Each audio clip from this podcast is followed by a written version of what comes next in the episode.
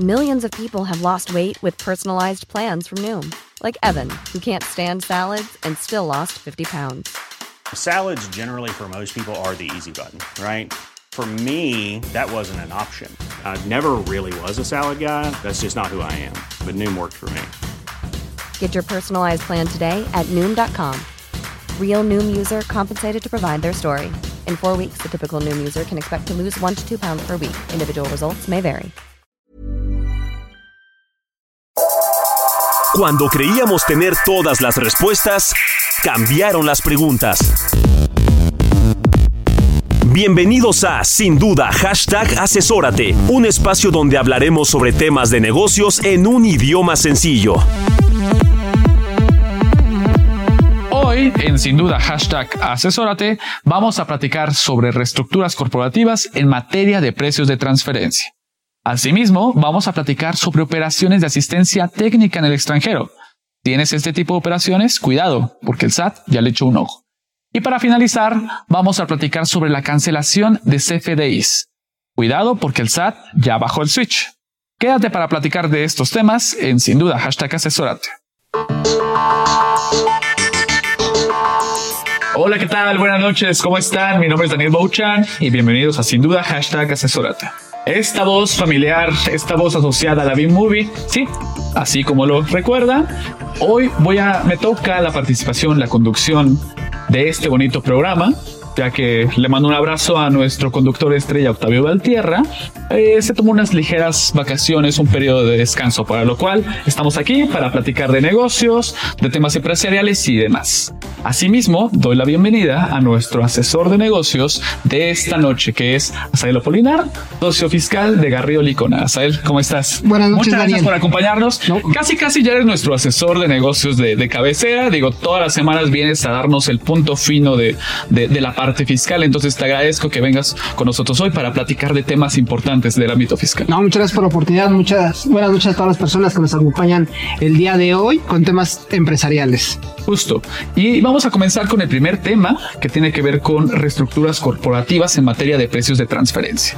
Un tema controversial, un tema que hoy en día es, es crucial para las empresas que realizan este tipo de operaciones. Para lo cual le doy la bienvenida a nuestros socios de Garrido Licona, David Ruiz, socio director del área de controversia y litigio fiscal en Garrido Licona. Hola Dani, buenas noches. David. David.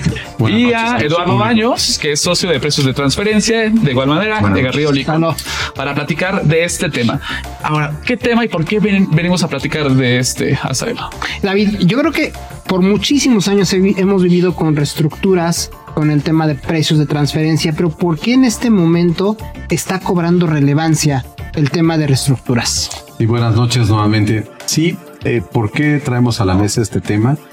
Porque es muy común eh, el hecho de que nuestras autoridades mexicanas, así como autoridades de otros países, están eh, teniendo especial cuidado en estos, en este movimiento, porque es un movimiento corporativo y de negocios, eh, toda vez que implica, por un lado, pues cambios en las estructuras de los grupos empresariales y desde luego muchas veces puede haber incluso beneficios en la propia ley o algún régimen de beneficio o aplicando algún tratado fiscal y obviamente pues, al tratarse de beneficios pues el SAT está atento ¿no? en cuáles son los efectos y cómo es que los reconocieron los grupos. Entonces, eh, es, eh, de- decía yo al inicio que es muy común, efectivamente, la verdad es que los, los grupos se mueven de manera muy dinámica y hay una estadística que diario hay un tipo de reestructura en nuestro país. Y hoy el SAT sí está poniendo un foco especial, sobre todo con toda la cantidad de información que tiene hoy día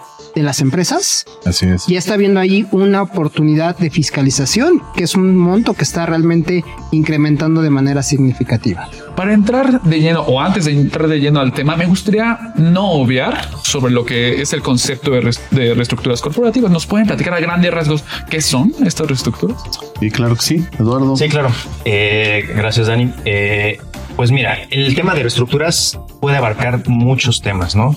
Hay unas reestructuras que todos podemos entender por el concepto que se considera una reestructura. Estamos hablando de una fusión, una escisión, eh, pues eh, eh, reestructuras que son más comunes, ¿no? Pero en, el, en todo el abanico de reestructuras de negocio que pueden existir, hay otras que ya no son tan obvias, ¿no? y estamos hablando de renegociación de contratos, estamos hablando de reestructuras a nivel internacional que tienen efecto en México, estamos hablando de transferencia de funciones, activos o riesgos entre empresas. Estamos hablando de que siempre estamos hablando ahorita con el tema de precio transferencia, empresas de un mismo grupo, ¿no? Entonces, eh, esos son ejemplos claros y clave de todo lo que pudiera abarcar, entre otros. Y un poco recordando el tema de precios de transferencia, Lalo, es que todas las operaciones que hagas con tus empresas hermanas, el precio que le pongas a esas operaciones tiene que ser el mismo como si viniera un tercero e hicieras esa operación con esa empresa que no tienes ningún tipo de relación accionario. Es, es correcto, ¿no? Exacto, y, y justo eso, y aquí entra la complejidad. En el tema de reestructuras, no está exento esto que acabas de decir. Entonces, ¿cómo le ponemos un precio de mercado o cómo lo hacemos como con un tercero, como con un desconocido? Una reestructura, ¿cómo hacemos una fusión, una venta de acciones, eh, una transferencia de activos, funciones o riesgos? entre partes relacionadas, ¿no? Y ponerle un valor a eso, ahí es donde está la clave. Una venta de acciones es una reestructura corporativa. Puede ser, sí, porque eh, eh, Sí. lo primero que, que se me viene a la mente cuando yo escucho reestructura corporativa es esta fusión, la escisión, operaciones muy, vamos a llamarle este, mm, que son eh, tal vez de un proceso Más difícil sencillo. o que son complicados y que son muchas operaciones, ¿no? Pero simplemente el hecho de escuchar que una venta de acciones pueda ser una reestructura corporativa, creo que sí llama la atención, ¿no? Y, y sobre todo yo creo que lo que no hay que perder de vista es que estas reestructuras operativas o corporativas parten de una necesidad del negocio. Normalmente no parten de una necesidad fiscal, sino parten de la necesidad de- de- del negocio y este cómo se adapta. Hoy lo hemos visto en el tema muy dinámico del, del mercado, en donde empresas que operaban en México, tenían su empresa en México, de pronto deciden salir y entonces operar a través de comisionistas. Las empresas en lugar de fondearse con bancos se fondean con partes relacionadas. Entonces, todo esto que no necesariamente implica un cambio accionario, también representa una reestructura. Y de, hecho las reestructuras atienden, como bien dices a él, a la necesidad que hay en los en las empresas, pues de eficientar, ¿no? De, obtener mayores utilidades, de ser más rentables y para eso de tiempo en tiempo requieres de crear nuevas entidades, de a- tal vez hacer más delgada tu estructura corporativa. Tenías 20 entidades hoy, tal vez se justifica con 5, ¿no? Recordemos recientemente la reforma laboral nos llevó, ¿no? De manera, pues, este, mandatoria, ¿no? A, hacer unas reestructuras, hacer reestructuras corporativas, ¿no? Entonces, pues esto obedece en la mayoría de los casos a temas meramente de negocios que pues, implican el, mover acciones o el mover, como bien lo dice Lalo, activos, funciones y riesgo. Me parece, ya estoy entendiendo por qué razón la autoridad fiscal le está poniendo el ojo a este tipo de operaciones, porque eh, yo creo que si no estás haciendo nada malo, pues digo, solamente con, con documentación puedes soportarlo, pero supongo que hay empresas que sí lo están haciendo de una manera este, indebida o que no es de la mejor manera, pero me gustaría que entráramos de lleno al tema. ¿Cuáles son las operaciones que hoy en día la autoridad fiscal está revisando en materia de precios de transferencia enfocado en reestructuras corporativas? Mira, bien se ha platicado mucho que no hemos tenido reformas fiscales de fondo, ¿no? Relativas a tasas, nuevos impuestos, ¿no? Etcétera. Pero lo que sí ha habido es una serie de reformas que han dotado a la autoridad fiscal para cuestionar estas operaciones.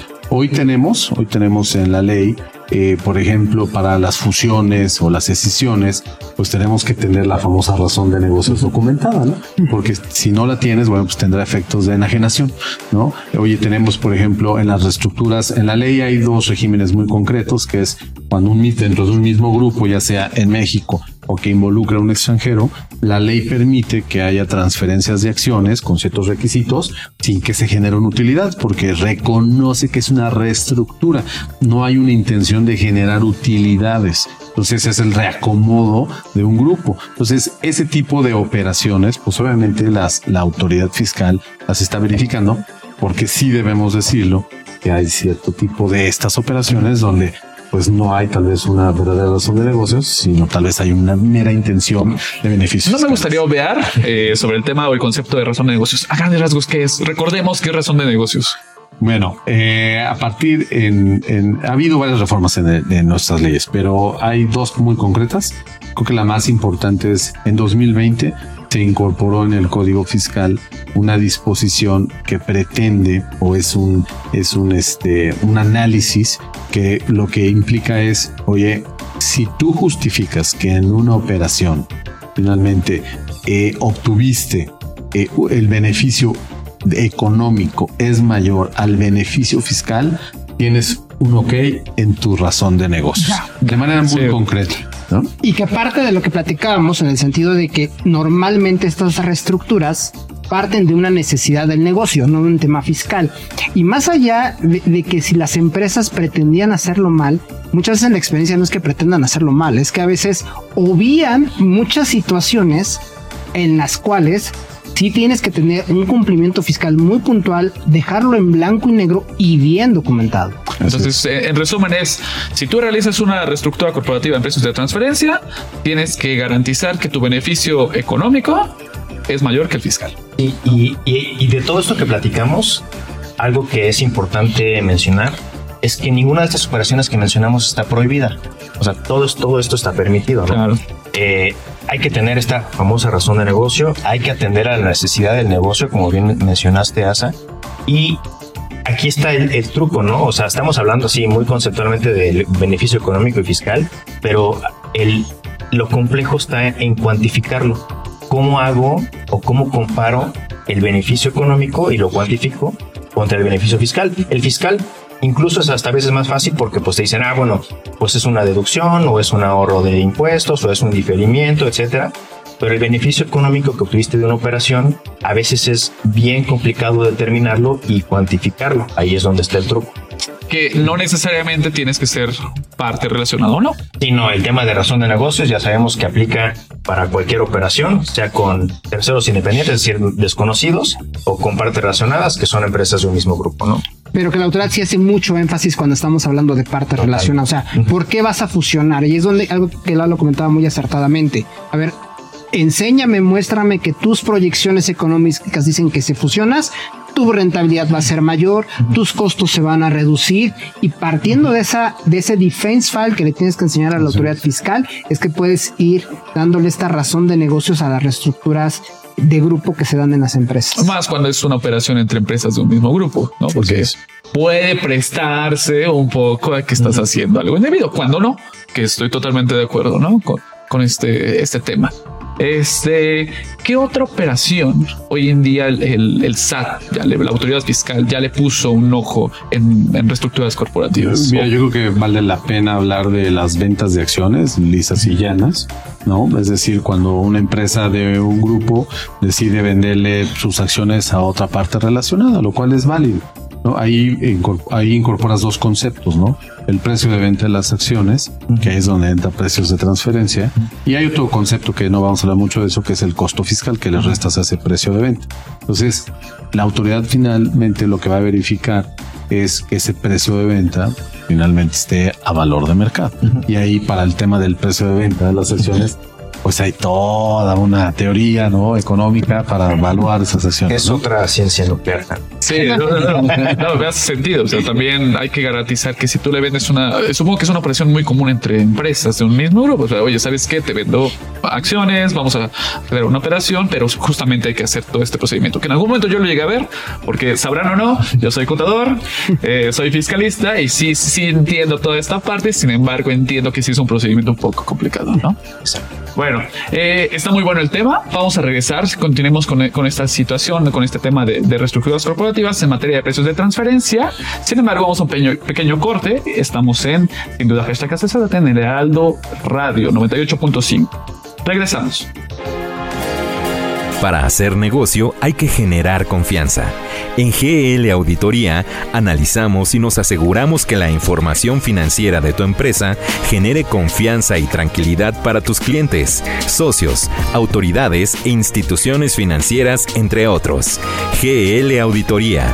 Preservamos tu patrimonio. www.glauditoría.com El outsourcing no es indebido y no ha desaparecido. Hoy se le conoce como servicios especializados. Lo que es indebido es que tú o tus proveedores no estén correctamente registrados ante la autoridad y no cumplan con los requisitos establecidos. Esto puede traerte consecuencias fiscales, legales e incluso penales. Evita riesgos innecesarios. Contáctanos. GL Working. Working for You. www.glworking.com Estamos de vuelta en Sin Duda Hashtag Asesorate a través del Heraldo Radio 98.5 en el FM. O si nos quieren ver, estamos en nuestro canal de YouTube de Garrido Licona, arroba Garrido Licona. Así que sigamos con este tema, está bastante interesante, lo cortamos un poquito de tajo, pero regresemos. Es reestructuras corporativas en materia de precios de transferencia. Platicamos qué son las reestructuras corporativas, qué es lo que hoy en día está revisando el SAT. Sin embargo, podríamos abordar ASA de desde la perspectiva de cómo se está dando cuenta el SAT de estas operaciones. Porque anteriormente, y recordemos que las auditorías por parte del SAT eran, llegaban, tocaban la puerta y a ver qué encuentra, ¿no? Claro. Los ahí el cuartito más oscuro de la empresa. Pero hoy día el SAT tiene muchísima información, ¿no, David? De las empresas y de las operaciones y las propias empresas se los tienen que dar. Y así es, ya estamos en un, en un momento muy distinto, ¿no? Veníamos de una, vamos a decir, una opacidad, ¿no? Donde poco se sabía, ¿no? Poco sabían las autoridades fiscales y hoy, pues ya la verdad es que hay una serie de regulaciones que obligan a las empresas, ¿no? Dependiendo eh, de cómo lleven a cabo una reestructura, es dependiendo de ello, es el grado o las obligaciones que deben de presentar.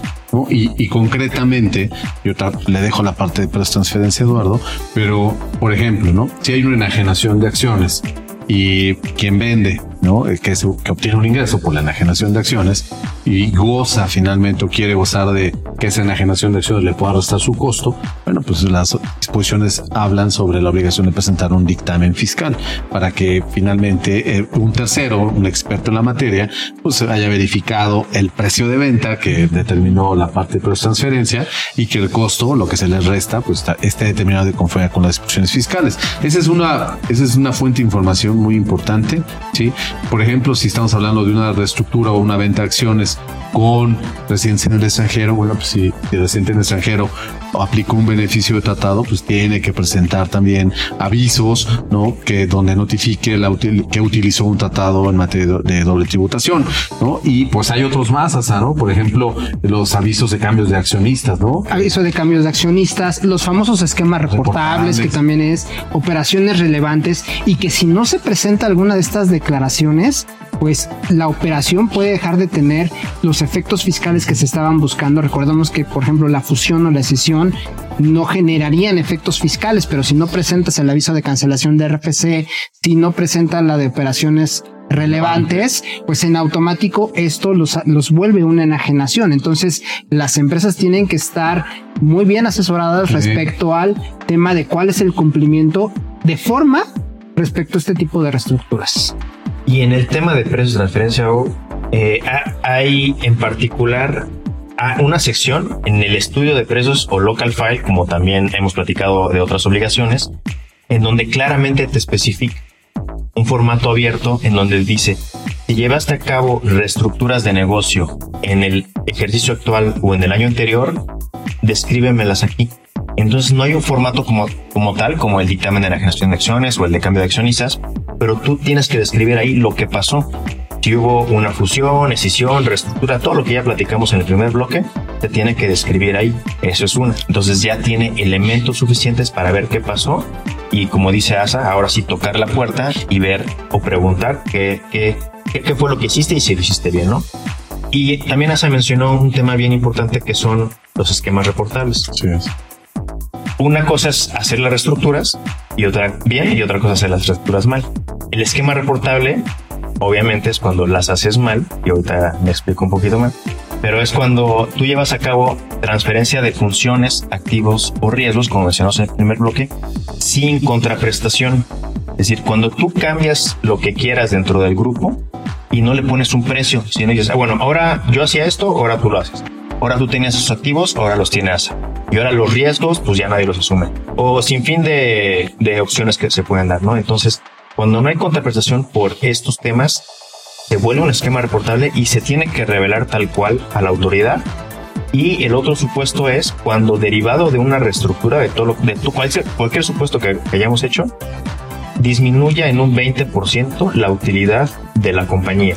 Entonces, por donde lo veamos, ya, ya no podemos hacer cosas por estructuras sin que la autoridad se dé cuenta, ¿no? Tenemos que revelarlo de una u otra forma. Y, y para aterrizar un poco en lo que está sucediendo en el mundo global, si hoy tenía una empresa mexicana que tenía un determinado margen de utilidad en las operaciones, hago una reestructura y resulta que esa empresa ya gana menos hoy en México, eso por lo comentas, Lalo, pues es una reestructura en términos que hemos platicado en este momento, pero la autoridad tienes que levantar la mano y decir a la autoridad fiscal, hice esto. Yo creo que una parte que comenta Lalo es importante aclarar. El esquema reportable no necesariamente es algo malo. No hay que satanizarlo de estás en el esquema reportable, entonces ya estás mal. No. Más bien es levantar la mano y estar muy bien preparado para responderle a la autoridad el por qué hiciste de esa manera una reestructura corporativa. Yo tengo una duda. ¿Qué pasa en estos casos en los que tú tienes una parte relacionada, pero es de otro país? Y tal vez realizó una operación bueno, en otro país, pero puede ser que te haya salpicado como parte relacionada aquí nacional. Sí. O sea, ¿de qué manera eh, la autoridad fiscal se puede dar cuenta y, y qué podemos hacer o qué pueden hacer las empresas que, que, que tienen esta parte relacionada? Porque a veces pueden pasar por im- imperceptible. No sé, o sea, o cómo se daría cuenta. Sí, a- a- también debemos de tomar en cuenta que estamos en un mundo donde las noticias se conocen.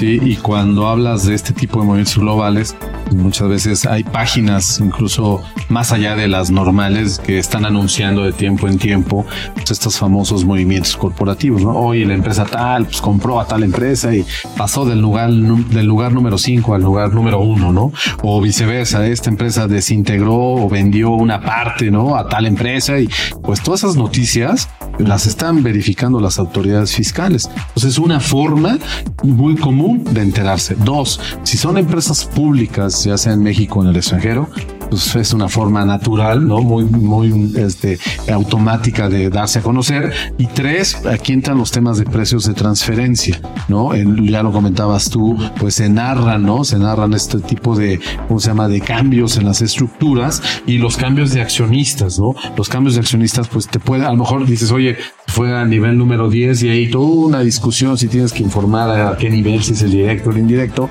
pero sí hay formas finalmente de enterarse hoy más que nunca.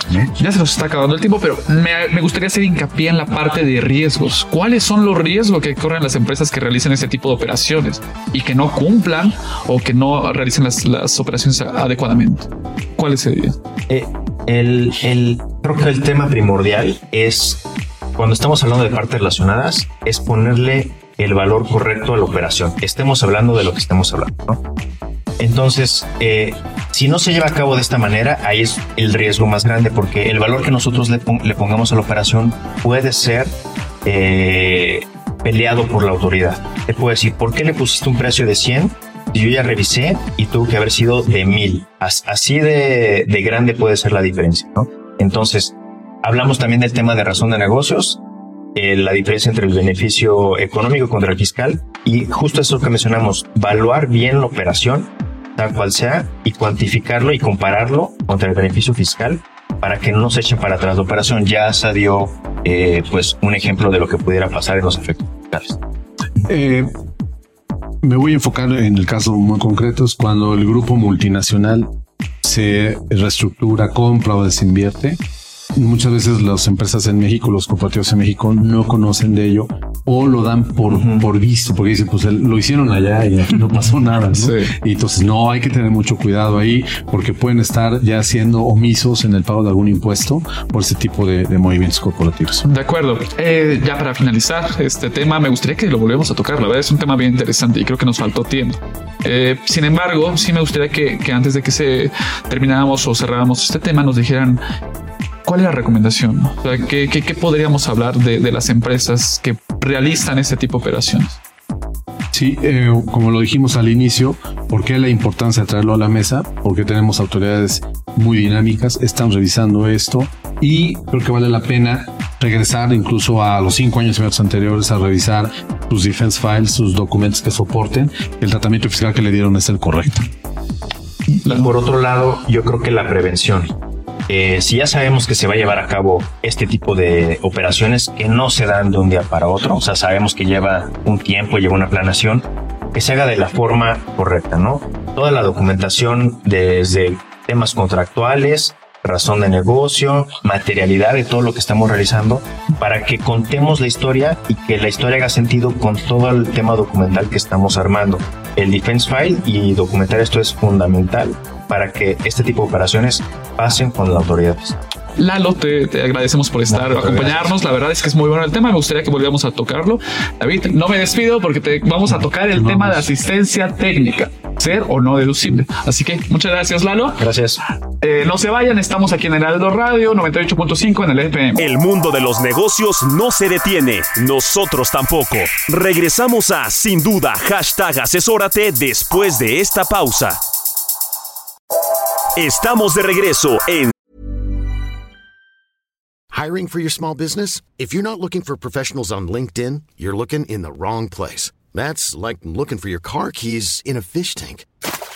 LinkedIn helps you hire professionals you can't find anywhere else, even those who aren't actively searching for a new job but might be open to the perfect role. In a given month, over 70% of LinkedIn users don't even visit other leading job sites. So start looking in the right place. With LinkedIn, you can hire professionals like a professional. Post your free job on linkedin.com/people slash people today. Millions of people have lost weight with personalized plans from Noom, like Evan, who can't stand salads and still lost 50 pounds. Salads, generally, for most people, are the easy button, right? For me, that wasn't an option. I never really was a salad guy. That's just not who I am. But Noom worked for me. Get your personalized plan today at Noom.com. Real Noom user compensated to provide their story. In four weeks, the typical Noom user can expect to lose one to two pounds per week. Individual results may vary. Sin duda, hashtag asesórate con el análisis de los temas empresariales que afectan a tu negocio. Estamos de vuelta en Sin Duda Hashtag Asesórate a través de Heraldo Radio 98.5 del EFM o si nos quieren ver eh, a través del canal de YouTube de arroba Garrido Licona. Nos pueden estar observando y recuerden suscribirse porque vamos a subir mucho más contenido. Regresamos para platicar de un tema llamado asistencia técnica, ser o no ser deducible. Y para ello le damos la bienvenida a nuestro al socio de controversia y litigio fiscal de Garrido Licona, Paolo Espinosa. Buenas noches, Paolo, buenas ¿cómo noches. estás? Muchas gracias Bien, por bien, acompañarnos para platicar de, de- de este Muchas gran gracias. tema. Al Pablo. Eh, misma dinámica, ¿por qué este tema? ¿Por qué es relevante hoy en día y por qué venimos a platicar de este mismo? Y yo comenzaría, David, ¿qué es la asistencia técnica? Porque nos dice todo y a la vez no nos dice nada. Y bueno, eh, ¿por qué es importante? Ya lo comentará ahora Paolo, pero ¿qué es la asistencia técnica? Es un servicio, es una especie de los servicios personales eh, independientes eh, que tienen ciertas o que tienen ciertas características. ¿Cuál?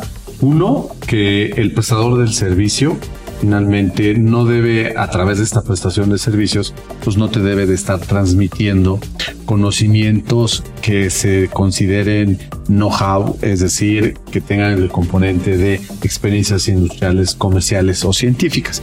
Dicho de otra forma, que no te esté transmitiendo tecnología, ¿sí? O sea, no te puede transmitir tecnología. Y, y déjame poner un ejemplo tal vez más, aterrizado a la, a la gente que nos escucha. A ver, Podríamos definir como que asistencia técnica es una empresa que compra su- una maquinaria muy especializada para el producto que vende y que al momento en que puede tener alguna falla, levanta el teléfono, vienen del extranjero, por ejemplo, y hacen una reparación de la máquina. ¿no?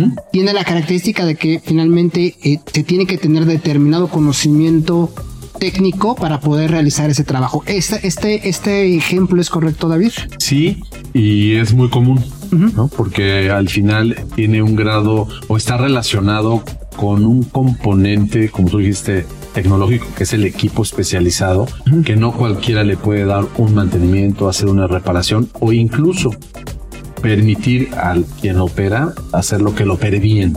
Estos servicios van en ese sentido. O sea, que sí compro la maquinaria y oye, pues sí, yo conozco mi negocio, pero no sé cómo operar esta máquina. Entonces viene una persona, capacita al personal que va a operar la máquina. Eso también se define como una asistencia técnica.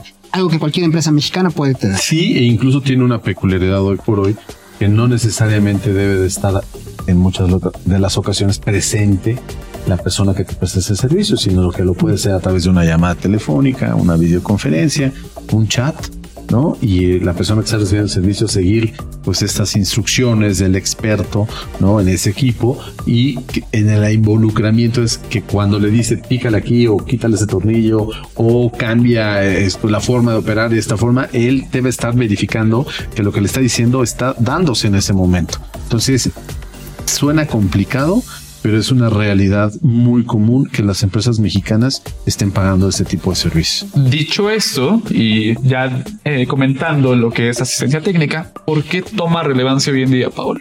A ver, existía un criterio generalizado, no homologado del lado de los contribuyentes, en donde se clasificaba la asistencia técnica como un beneficio empresarial. Y esto tiene grandes implicaciones porque cuando el residente en México pagaba al residente en el extranjero, no tenía que efectuar ninguna retención de impuestos y ese pago era 100% deducible. Empezaron a comenzar algunos litigios a raíz de algunas revisiones de la autoridad fiscal en donde se empezó a fragmentar este criterio para discernir si la asistencia técnica podía ser clasificada o no como un beneficio empresarial en términos de los tratados internacionales. Y recientemente el Tribunal Federal de Justicia Administrativa, es lo relevante, emitió una jurisprudencia en donde mencionó que la asistencia técnica no puede ser catalogada como un beneficio empresarial. ¿Esto a qué conclusión nos lleva? Que si un mexicano paga a un extranjero el concepto de asistencia técnica, que ahorita vamos a entrar a detalle, eso implica que debió haber hecho una retención del 25%. Y si no hizo esa retención, entonces, además de deber este concepto, ese pago resultaría como no deducible. Y, un poco para, la gente que nos escucha, este concepto de beneficio empresarial, porque puede ser medio engañoso. Exacto, Beneficio empresarial es aquello que se considera una actividad empresarial, una actividad desarrollada por una empresa como parte de su objeto social, es el concepto de beneficio empresarial. Entonces, realmente como comenta Paolo, eh, desde el punto de vista técnico, antes se ha venido catalogando como que la existencia técnica es una actividad empresarial, pero pues, el tribunal nos amaneció con una, una interpretación distinta, ¿no? Ok, entonces digamos que esto le afecta a cualquier empresa que hoy en día se encuentra en México y que pague por asistencia técnica. Este, tema le, repercute directamente. Ahora, eh, ¿cuáles son las consecuencias? Hoy en día, ¿cuál es el impacto? O sea, ¿a, qué se arriesgan las empresas con este criterio que nos comentaba Pablo? Mira, yo creo que ya se dijo la deducibilidad, es no deducible, eh, puedes estar debiendo incluso sin sino y saberlo, no una retención. Pero yo creo que aquí hay que hacer un, análisis que vale la pena este, por partes. ¿no? Primero, eh, cuando tú analizas lo que da origen a este precedente, pues hay varios casos en donde indiscutiblemente eh, los argumentos ¿no? o el análisis que se hace de estos contratos, pues no es el más deseado, porque también sabemos que la asistencia técnica al ser un, pago al extranjero, un servicio que pagas al extranjero en estos casos y que no lleva retención, pues se antoja que las empresas lleven ahí muchas cosas que tal vez necesariamente no son asistencia técnica. Entonces, ¿a qué voy? Hay quienes quisieron encajonarlo en asistencia técnica, eh, aplicar el tratado, es decir, pues se va sin retención, pero eso da origen a estos casos, ¿no? Donde la autoridad dice, ah, sí, pues ahora entramos al fondo bajo mis estándares y reta ese concepto, dice pues es asistencia técnica y con una interpretación compleja e incorrecta, porque lo debemos de decir es incorrecta, eh, pues violan finalmente los tratados y concluyen pues que no se van libres y pues es el problema de la no deducibilidad y de la retención. O sea, digamos que aquí el tema es para dos partes, la nacional, vamos a llamarle por el tema de que no es deducible y la otra contraparte, pues es la que se lleva también la, parte de la retención, que es la que tendría que absorber. Y hay otra parte económica fundamental que, que, cambia el panorama para las empresas. Si una asistencia técnica antes te costaba 100 mil pesos, hoy a la luz de esta retención, para que sea deducible, pues vas a tener que considerarlo a 125 mil pesos para hacer la retención, dársela a la autoridad, porque normalmente el proveedor extranjero te va a decir, mi servicio cuesta 100 mil pesos, a hazle como retener". puedas, yo quiero en mi cuenta 100 mil pesos, ¿no? Sí, y ahí vale la pena algo lo que dices a él. Va, va a pasar eso porque la empresa extranjera, cuando lee el tratado, porque pues, el tratado lo leen las dos partes, la empresa mexicana y la empresa extranjera, ¿no? Entonces la empresa extranjera va a decir, pues está bien que me retengas, pero yo no, yo tengo un problema porque en mi país, pues no me van a permitir bajo las reglas este, internacionales que ese impuesto lo acredite, es decir, lo disminuya de mi base tributaria, porque esa es la reglita. Entonces, pues el extranjero hasta cierto punto va a decir, bueno, pues si me tienes que retener o no, tú lo absorbes con esta mecánica de sumarle el impuesto Y al pago y el otro va a decir, pues ahí, ahí muere, ¿no? Pero el problema es la empresa mexicana. ¿no? Claro. Y, y yo creo que también ah, voy a destacar un punto que comentaba David. Cuando las empresas llevaron algunos pagos al extranjero a catalogarse como asistencia técnica, digamos que no estaba la jurisprudencia, entonces tenías el beneficio de la deducción sin la retención. Pero hoy se replantea de nuevo todo este paradigma porque de hecho el asunto final que dio lugar a la jurisprudencia en el Tribunal Fiscal, en ese asunto el contribuyente lo que estaba defendiendo es que el pago que había hecho no era asistencia técnica. Pero cuando el tribunal y la autoridad analizan su contrato, concluyen, tú le podrás no denominar asistencia técnica, pero tu contrato tiene todos los elementos de asistencia técnica. De hecho, en una cláusula que establece que yo, bueno, el prestador de servicios va a vigilar prácticamente todo el entregable. Es decir, que ese conocimiento que lo está transmitiendo en asistencia, en esa operación que no le quería denominar asistencia técnica, él lo va a verificar.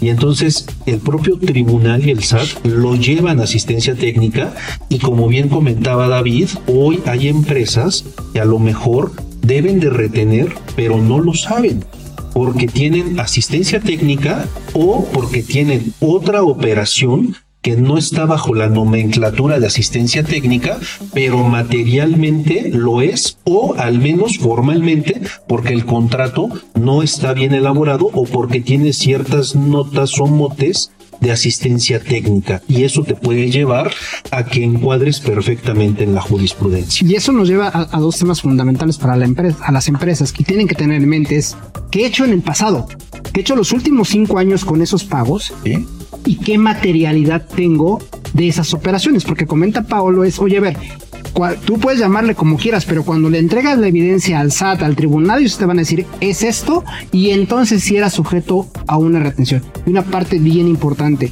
no tenemos que ver esta jurisprudencia como que es de aquí para adelante.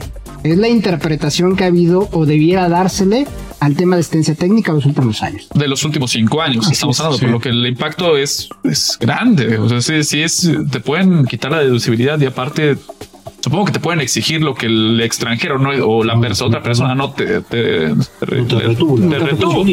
Como que, ¿Sabes qué? A mí no me importa si no le retuviste. Tú eres eh, como solidario, responsable, solidario. solidario. Sí. Entonces te obliga y son dos impactos grandes, ¿no? Se nos está acabando el tiempo y sí me gustaría que cerráramos el tema con qué solución. O sea, ya, ya planteamos toda la, la- la problemática y todo lo malo de esto. ¿Qué pueden hacer las empresas que estén haciendo este tipo de operación? Bueno, yo siempre he dicho que hay que actuar de manera preventiva y predictiva. Predictiva ya sabemos qué es lo que va a pasar si tienes un pago de asistencia técnica porque está la jurisprudencia del tribunal y cuando te vayas a un pleito, todos los asuntos internacionales los va a resolver ese mismo órgano eh, judicial o administrativo. Y preventiva, pues bueno, hay que revisar los contratos, hay que ver la materialidad, hay que saber cómo los catalogamos para saber si efectivamente estamos o no en el concepto de asistencia técnica o le tenemos que dar otra nomenclatura que cuadre o se acerque al concepto de beneficio empresarial. Ok. Mira, aquí hay un área de oportunidad bien importante porque de lo que señala Pablo es los contratos. Hemos visto que es una práctica que hay contratos que llevan 10, 15 años en sus mismos términos y condiciones. Y eso es pues, darle un regalo al SAT de discusión, ¿no? Entonces, del parte del concepto preventivo es revisa tus contratos de asistencia técnica y añadiré un punto más. Revísalos ¿qué sentido hace en tu operación y en tu modelo de operación? Porque no necesariamente tal vez estés de verdad recibiendo un servicio de asistencia técnica. Este es un gran tema. Me parece que valdría la pena tocarlo de nuevo en, otra emisión de Sin Duda. Sin embargo, por el momento y por el tiempo, pues sí, este, tenemos otro, otro tema que es cancelación de CFDIs. El SAT ya pagó el switch. Me gustaría que le diéramos tiempo también a este tema. Por lo que no nos despedimos. Sin embargo, Vamos a un corte, estamos en Sin Duda Hashtag Asesórate en el Heraldo Radio 98.5 en el FM. Regresamos. Asesórate. Asesórate. Asesórate. Asesórate. Asesórate. Asesórate. Asesórate. Asesórate. Asesórate. Asesórate. No nos cansaremos de decírtelo. Asesórate. Garrido Licona. Asesoría fiscal, legal, financiera y de negocios. Visítanos en garridolicona.com. Estamos de vuelta en Sin Duda Hashtag Asesórate en el Heraldo Radio 98.5 a través del FM o también si nos quieren ver estamos en el canal de YouTube de arroba Garrido Licona. Regresamos para platicar de un tema bien interesante. La premisa es cancelación de CFDIs, el SAT ya bajó el switch. ¿Por qué hoy toma relevancia? Hoy en día, ¿qué sucedió? ¿Qué pasó? ¿Cuál es la noticia? Bueno, antes que nada, ¿qué es, qué, qué es un CFDI para entrar en materia, David? Pues son los famosos comprobantes fiscales digitales, que no es más que la factura La factura. electrónica, Ok. ¿no? Que ya todo mundo está obligado, bueno, con algunas, no, ya no hay excepciones, ya. Ya Es- prá- prácticamente cualquier operación. cualquiera tiene- merece ya un CFDI y obviamente como todos sabemos, pues ha habido una serie de reglas ya de, pues que será 2014 para acá, ya cada vez se mejora, se, este, se endurecen las reglas y bueno, ese es un CFDI. Y, y- y- y para, para complementar lo que comenta David, y es como el antes y el después. Hoy, si una empresa vende mercancía, está obligado a emitir un comprobante fiscal, ¿no? Pero ¿qué sucedía antes? Si vendías una mercancía en 2021 y en 2022 te, dabas cuenta que el CFDI estaba mal, pues sin ningún problema lo cambiabas, emitías uno nuevo y todos tan amigos como siempre. Y ya. Pero recientemente, hace dos años, se estableció una regla que restringe la cancelación de CFDIs, en donde, pues, un CFDI se emite en 2023. En regla general, solamente pueden cancelarlo hasta el 31 de diciembre de 2023. Mediante regla miscelánea, nos lleva a que puedes hasta la declaración anual vas a poder cancelar. Pero ahí es donde esa restricción, pues sí ha causado una serie de problemas para las empresas. Sí, y yo complementaría que en estas medidas de, de mejorar el CFDI, pues las autoridades fiscales, bajo su criterio, este, eh, ponen esta regla dura, sí, pero yo creo que hay una área de, pues de a lo mejor, ¿cómo llamarlo? De sensibilidad. Eh, ¿Por qué? Porque si bien es cierto puede haber quienes las, quien, algunas empresas abusaron de emisión, cancelación, porque las reglas que nos han puesto pues, cada vez son más específicas y, y- y muy claras de cumplir en qué caso se Y puede cancelar, de, de exacto, de qué caso puedes ca- cancelar, pues dentro de las reglas de, de limitar, recordemos que tuvimos hasta el 31 de marzo de, ¿cómo se llama?, de este año para poder cancelar, pues hacia atrás, los cinco ejercicios hacia atrás. Y yo añadiría un tema. Sabemos bien que la autoridad fiscal está haciendo en sus cartas de invitación estos cruces de CFDI emitidos contra los ingresos declarados, ¿no? En la declaración anual. Y sabemos que las empresas, muchas empresas han hecho esfuerzos para depurar tus CFDIs, ¿no? Lo cual es válido. Entonces, cuando tienes una regla tan estricta de que ya no puedes cancelar CFDIs, pues entonces estamos ante una disyuntiva. Y ese es el porqué de traerlo a esta mesa. ¿Y qué, qué sucedió? ¿Cuál es la noticia? Hoy en día ya bajó el switch. ¿A qué nos referimos con esto? Yo creo que a partir de abril de 2023 había, había ese bajón de switch de manera parcial. Porque si tú querías cancelar un CFDI del pasado, que no fuera de 2023, evidentemente, la autoridad fiscal te dejaba cancelar, pero también te emitía un acuse en donde te decía, esta cancelación que tú realizaste ocurrió de manera extemporal. Entonces yo a ti te puedo multar con el 5 y hasta el 10% del monto que cancelaste. Ya recientemente, estamos a finales de agosto, toda la audiencia debe de saber que ya está ocurriendo ese, esa bajada de switch de manera total. Porque ya no te deja cancelar el CFDI que emitiste en el pasado. Simple y sencillamente, ya ahora el acuse de recibo que te llega por parte de la autoridad es, tú estás solicitando una cancelación de un comprobante del pasado, entonces ya no te dejo avanzar y ese comprobante ya no lo puedes cancelar. Eso es lo que está ocurriendo actualmente. Ok, sí, es un poco muy grave. No, y pongámoslo, por ejemplo, empresas que eh, eh, prestan servicios o venden al gobierno federal. Muchas veces el gobierno federal tú le vendes en 2023, pasa todo el proceso burocrático y apenas hoy en agosto te está diciendo, ah, sí, te autorizo el pago, pero necesitas remitir un comprobante fiscal. Y ahí caes ya prácticamente en una imposibilidad práctica. Eh, eso supongo que es una de muchas tantas que dentro del ámbito empresarial sucede, porque pues, al final entiendo que por los malos pagan los buenos, pero sucede, o sea, las empresas emiten facturas, eh, oye, ¿sabes qué? Se equivocó, hazlo de nuevo y, el hecho de que no tengan la posibilidad de, cancelarlo creo que sí es un tema muy grave que deberían de considerar, ¿no? Y porque el hecho de tener CFDIs que no puedes cancelar, pues te va a llevar a problemáticas como cuáles pues el tener ingresos que no lo son, eh, para efectos de impuesto sobre la renta, IVA, que tampoco es, cosa menor, la PTU, porque eso suma para temas de PTU, y otro tipo de consideraciones que ahorita vamos a platicar, ¿no, Pablo? Sí. Yo creo que, que la peor consideración de todas y la peor sanción que te puede ocurrir es que si tú eh, estás en imposibilidad de cancelar un CFDI emitiste en el pasado y tuviste la mala suerte de que tu cliente lo dedujo conforme a devengo, entonces tú estás amparando una operación inexistente.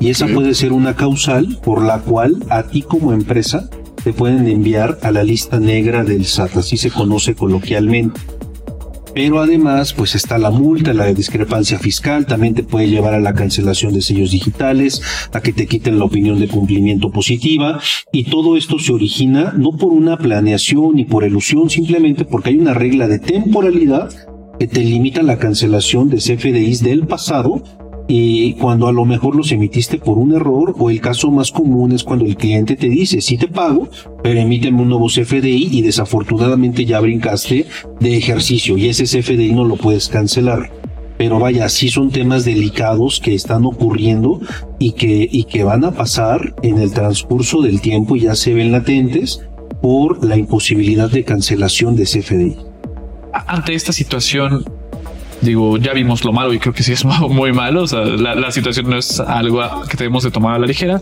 pero ¿qué podrían hacer las empresas? O sea, vamos a pensar que una empresa canceló, tuvo un problema, bla, bla, bla, ya no puede cancelar. Ya se.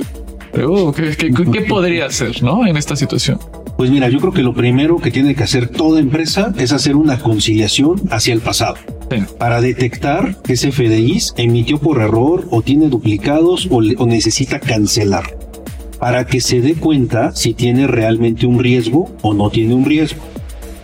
Ya si estamos en el escenario en donde yo como contribuyente pido una cancelación ante el SAT y el SAT no me deja cancelar, ni siquiera le pide a mi cliente, ni me deja, ni me deja avanzar en ese proceso de cancelación, voy a obtener un acuse de recibo en donde me dice que esa solicitud es extemporánea y en contra de ese acuse de recibo cualquier empresa puede presentar una demanda de amparo para atacar la inconstitucionalidad del límite de temporalidad de la cancelación de CFDI. En este amparo, lo que técnicamente va a discutir o va a reclamar una empresa es que esa regla está violando una garantía de autodeterminación de las contribuciones y principalmente de proporcionalidad tributaria porque me van a hacer tributar no conforme a lo justo, ya que no me deja cancelar algo que nadie me va a pagar, solo por una regla de temporalidad. En su caso, debería de ser sujeto a una multa de forma, pero recordemos que la propia ley está estructurada y me menciona, si tú cancelas un CFDI de manera extemporánea, entonces te voy a multar con una sanción del 5 al 10% del valor del comprobante y esa sanción puede resultar mayor al impuesto propiamente dicho.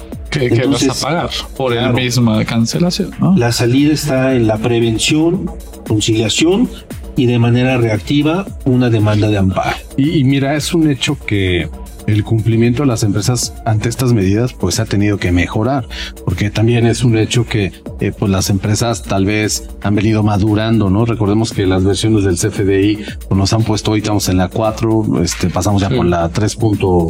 3.2. Se viene la 5 y se viene la 6. Entonces, todos esos cambios pues han llevado a que las empresas tengan un mejor cumplimiento.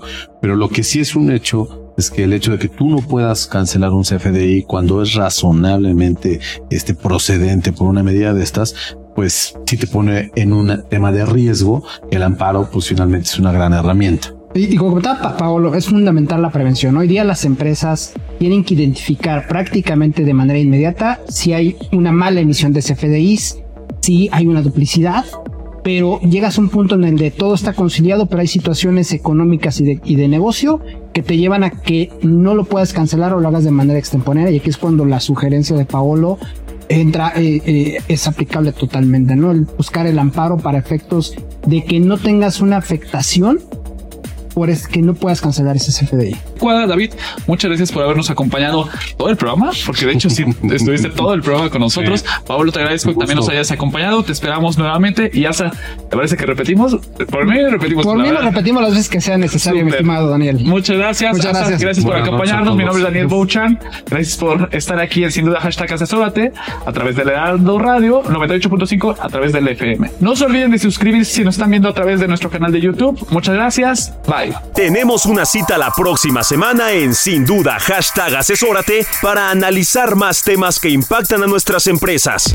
El mundo de los negocios no descansa. Sin duda Hashtag Asesórate tampoco.